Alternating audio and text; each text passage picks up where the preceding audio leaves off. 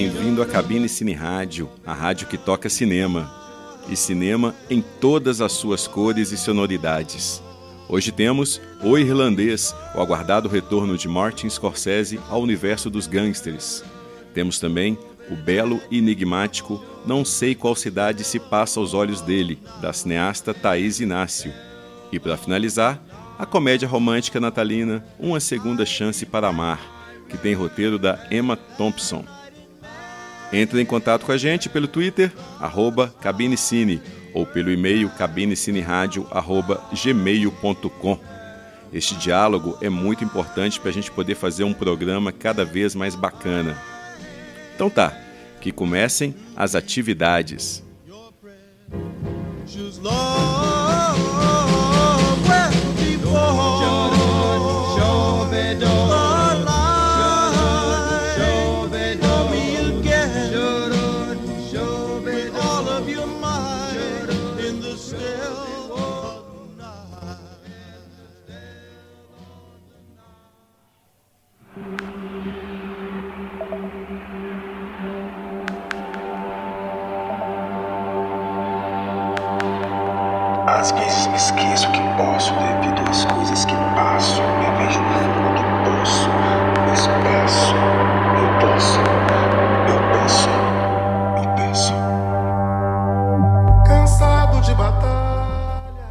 Passando pelo circuito dos festivais, está o documentário Não Sei Qual Cidade Se Passa aos Olhos Dele, da diretora Thaís Inácio. Aliás, classificar o filme como documentário é limitá-lo muito, já que ele é bem mais do que isso. Tudo bem que ele se passa em uma comunidade quilombola, na região de Diamantina, uma sociedade matriarcal e ancestral, o, o quilombo Vila Nova, que deu origem à cidade de São Gonçalo do Rio das Pedras, e, e que traz pessoas da própria comunidade como personagens. Mas o formato adotado pela cineasta não é o de um documentário tradicional. A gente não tem entrevista, a gente não tem narração em off contando a origem do local, contando as dificuldades enfrentadas. Talvez seja melhor chamá-lo de documentário poético, até mesmo pela opção, né, pela estética, pelo preto e branco, pelos enquadramentos expressivos ou pelos textos julgados na tela, mas mesmo o documentário poético também é algo limitador. Ainda mais que a Thais Inácio, ela insere em sua narrativa algumas estratégias típicas da ficção e do cinema experimental. O filme começa e termina com uma espécie de cinema direto, né, que passa aquela sensação de que você está lá, no meio da ação, acompanhando principalmente um garoto de 5 anos chamado Negrinho, e sua mãe na rotina da comunidade.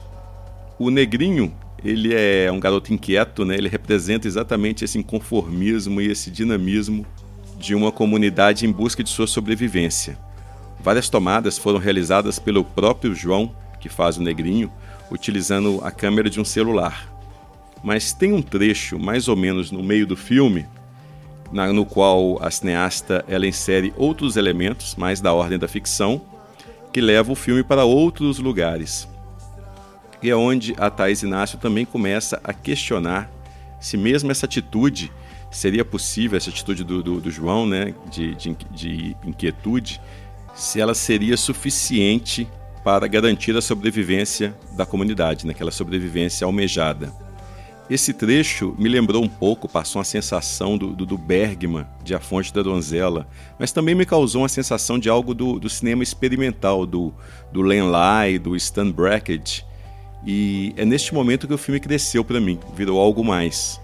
Então, procure por este filme quando passar aí na sociedade, que ele merece ser visto. Não é bom falar muito sobre ele para não perder um pouco esse impacto inicial que ele tem. Mas é um filme que vale demais ser conhecido.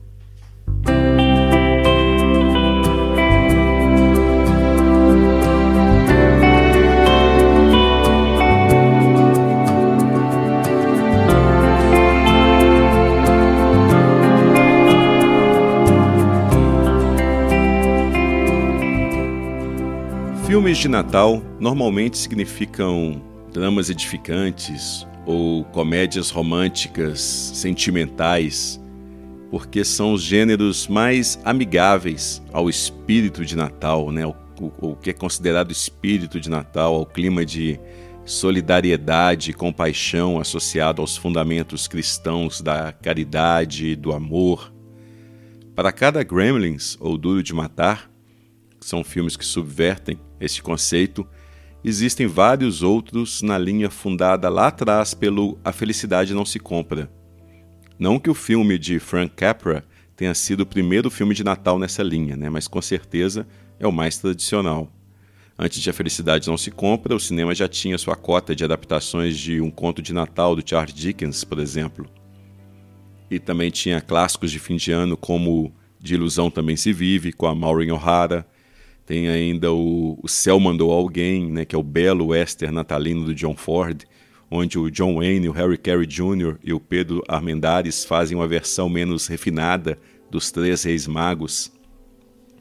Tem um que eu adoro, que é o Agora Seremos Felizes, que é a obra-prima do Vincente Minelli, que na verdade se passa em vários feriados, né? O Natal é um deles, mas também tem o Halloween, que é quando acontece um dos grandes momentos do filme. É, recentemente, o Simplesmente Amor, do Richard Curtis, funcionou como uma espécie de amálgama dos estilos natalinos, só que para o novo século, né? Antes dele, a gente teve Esqueceram de Mim, O Estranho Mundo de Jack, são tantos os filmes de Natal que dava até pra gente fazer um programa só sobre eles, né? Que tal? Quem sabe a gente, a gente não pode fazer, né? Pode ser uma boa. Mas eis que a comédia romântica edificante de Natal deste ano, que está tá no cinema, é Uma Segunda Chance para Amar. O filme é dirigido pelo Paul Feig, de Missão Madrinha de Casamento e da versão feminina de Caça Fantasmas, e foi escrito pela Emma Thompson que também faz o papel da mãe da protagonista, que é vivida pela Emilia Clarke, a Daenerys né, do, do Game of Thrones. A Emilia Clarke faz Kate, ou Catarina, que é uma imigrante jugoslava que vive sendo despejada das casas dos amigos né, e namorados, onde ela pede asilo.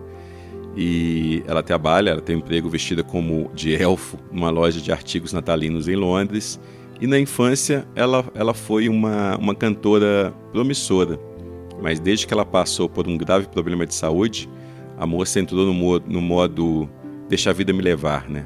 Ela rompe com a família, formada pela mãe deprimida e opressora, é, formada também pelo pai, que era um advogado bem-sucedido na Iugoslávia e que na Inglaterra tem de se virar como motorista de aplicativo, e também pela irmã gay, que não tem coragem de se assumir para a família. Sem teto e perto também de ficar sem emprego, a moça conhece um rapaz que é o oposto dela em tudo. O que a Kate tem de egoísta, ele é altruísta. Claro que romance está no ar. E se uma segunda chance para amar tem um problema sério, não é nem a, na, na, previsibilidade da trama né, e da conclusão. O problema está na, na direção do Paul Feig, Aliás, é um problema crônico no cinema contemporâneo, né? Onde é que foram parar os diretores de comédia talentosos? Será que estão todos na, na televisão, né? É triste como os realizadores do gênero em atividade eles não compreendem fundamentos, como o timing cômico. Eu sei que o Missão Madrinhas de Casamento tem vários fãs, mas eu não sou um deles, porque ele me parece padecer de todos os problemas que eu encontro em vários exemplares do gênero hoje em dia, e são problemas que se repetem aqui a gente vê que a piada está lá no texto da Emma Thompson, mas que é estragada pela direção equivocada de atores, pelo enquadramento errado ou simplesmente pela construção pífia do momento cômico. Eu não sei quem falava isso, mas a comédia é coisa séria. Não é à toa que é considerado um dos gêneros mais difíceis, né? Fazer rir não é fácil. E a gente percebe isso aqui numa segunda chance para amar. As piadas não surpreendem, é, pois elas são telegrafadas muito antes de acontecerem, como também não funciona o lado edificante. Todo o tema, da, o subtema da imigração, do conflito cultural é apenas insinuado, mas nunca desenvolvido. E o filme tem ainda um high concept. A sua narrativa é pautada pelas canções do George Michael, principalmente a Last Christmas, que é a canção que inspirou a trama do filme e que dá o, também o título ao filme em inglês. Mas é só isso, né? não tem ligação maior com as músicas do George Michael, como aconteceu no Yesterday, por exemplo, com as músicas dos Beatles. Aliás, Yesterday É outro exemplo de direção equivocada de comédia atrapalhando um texto com boas piadas. Com isso, o Uma Segunda Chance para Amar é que nem a interpretação de Emilia Clarke no filme. Faz um esforço enorme para agradar e causar simpatia, mas exagera nas caras e bocas. Mas pegando o gancho, tá aí a Last Christmas, da época em que o George Michael fazia parte do One,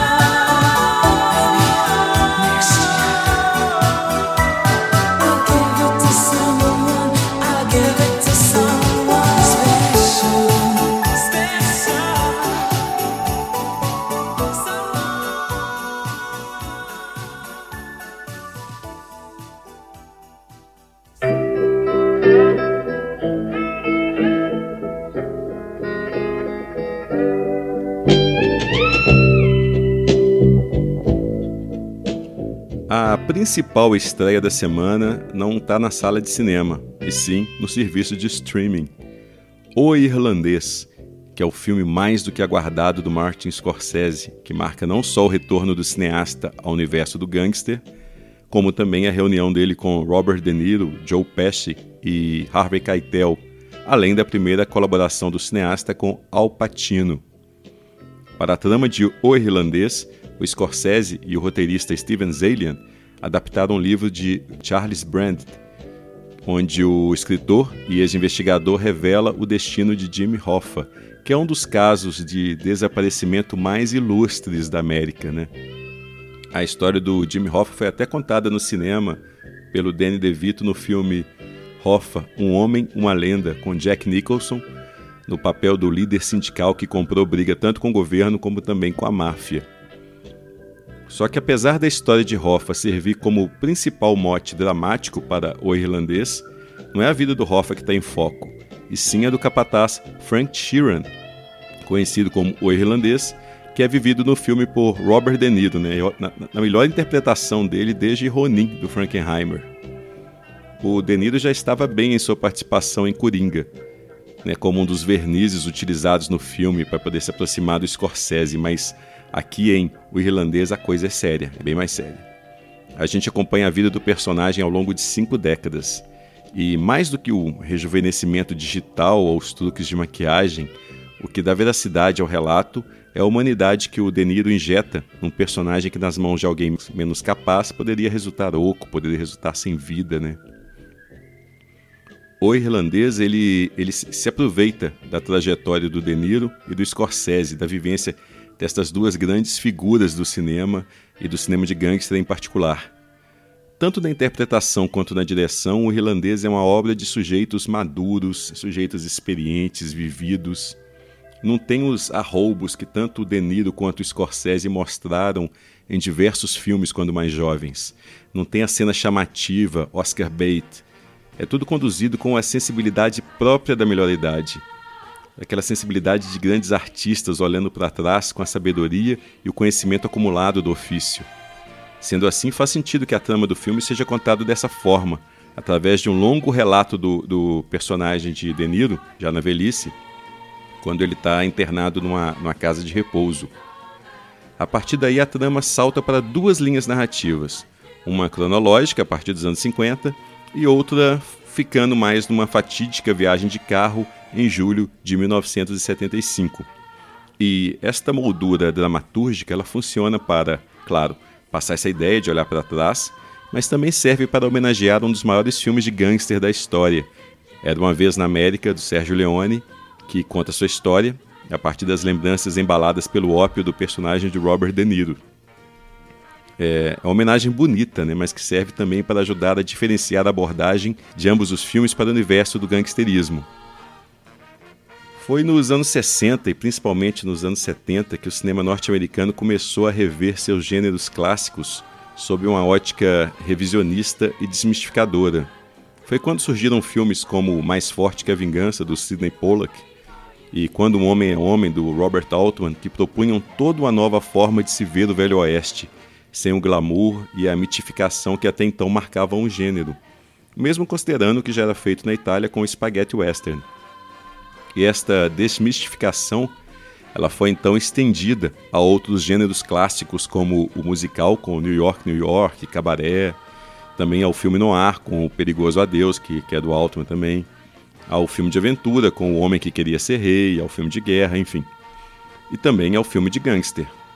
Só que, curiosamente, o filme de gangster foi o último dos gêneros clássicos a passar por este revisionismo. Claro que algumas tentativas nesse sentido já haviam sido feitas, né? até pelo próprio Scorsese em Caminhos Perigosos, que é um dos filmes dele que eu mais gosto, aliás, e também pela versão de Brian De Palma para Scarface. Mas estas tentativas elas sempre foram eclipsadas por grandes obras que mais reforçavam a mitologia do gênero do que a questionavam, como o já citado Era uma vez na América e também Os Intocáveis e a trilogia O Poderoso Chefão, claro. Só que a partir do Os Bons Companheiros, o Scorsese virou o gênero pelo avesso.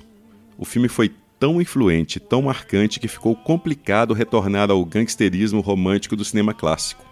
De lá para cá veio é, de Aluguel, O Pagamento Final, Cassino, Pulp Fiction, Gangues de Nova York, Donnie Brasco, O Gangster do Ridley Scott, Uma História de Violência, enfim, diversos outros filmes que trabalhavam histórias de crime numa chave mais realista e menos glamourosa. E é ao O Irlandês que esse caminho vai levar. O Scorsese ele cria um épico de três horas e meia que se preocupa menos com as intrigas e a violência do universo do crime e mais com o impacto que estes elementos têm nos personagens. Talvez por isso seja o filme formalmente mais discreto do Scorsese desde Os Infiltrados. Não tem nada daqueles arroubos formais de obras como Os Bons Companheiros, Vivendo no Limite, O Lobo de Wall Street, que tem, né, todos eles têm seu ritmo ditado pelo excesso, pela cocaína, ou Gangues de Nova York com sua montagem eisensteiniana, ou ainda Ilha do Medo com sua atmosfera pesada ditada pela fotografia e direção de arte expressionista, e por aí vai. A narrativa de O Irlandês ela é clara, ao ponto do, do didatismo mesmo. Da mesma forma que o visual é limpo e discreto. O foco aqui é nos personagens, na interação entre eles, no olhar trocado entre um e outro como forma de comunicação não verbal, ou até no olhar escondido, né, que não quer revelar o que se passa na alma. Talvez também por isso O Irlandês seja o filme mais acessível do Scorsese desde Os Infiltrados também, apesar da sua longa duração. Mas a cadência é tão exata que o tempo voa. Alguns dos filmes anteriores do cineasta, por mais abundância criativa que contenham, eles corriam às vezes risco de exaurir o espectador pelas escolhas formais que optava. Mas não o irlandês. Os seus conflitos, né, os conflitos do filme, são os mesmos que os nossos. É a culpa e o remorso, a lealdade e a traição, o, o senso de pertencimento e a solidão. A trajetória do Frank Sheeran, o personagem de De Niro, ela é secundada por um elenco magnífico. O espelho do Frank Sheeran no filme, onde ele identifica seus erros e seus remorsos, é a sua filha Peg, que é vivida na infância pela Lucy Galina e na fase adulta pela Anna Paquin. E é na face sempre julgadora da Peg que o Sheeran vê refletida sua, sua vergonha e sua culpa. Ambas as atrizes nem precisam de diálogos para transmitir essas ideias. Aliás, diálogos apenas iriam banalizar este conflito. Da mesma forma que são irrelevantes os diálogos para o personagem de Harvey Keitel. Ali só sua presença e sua história fílmica já bastam. Mas falas e diálogos também podem ser armas nas mãos dos personagens certos e dos atores que os encarnam. Al Pacino utiliza com inteligência seus maneirismos para compor um personagem que, ela, que ele é maneirista por profissão e convicção o Jimmy Hoffa do Patino, ele é ao mesmo tempo irritante e encantador, né? Ele torna crível a admiração e o carinho que o Frank Sheeran tinha pelo sujeito. E também a identificação, pois o Sheeran, o De Niro, ele se reconhece no Jimmy Hoffa.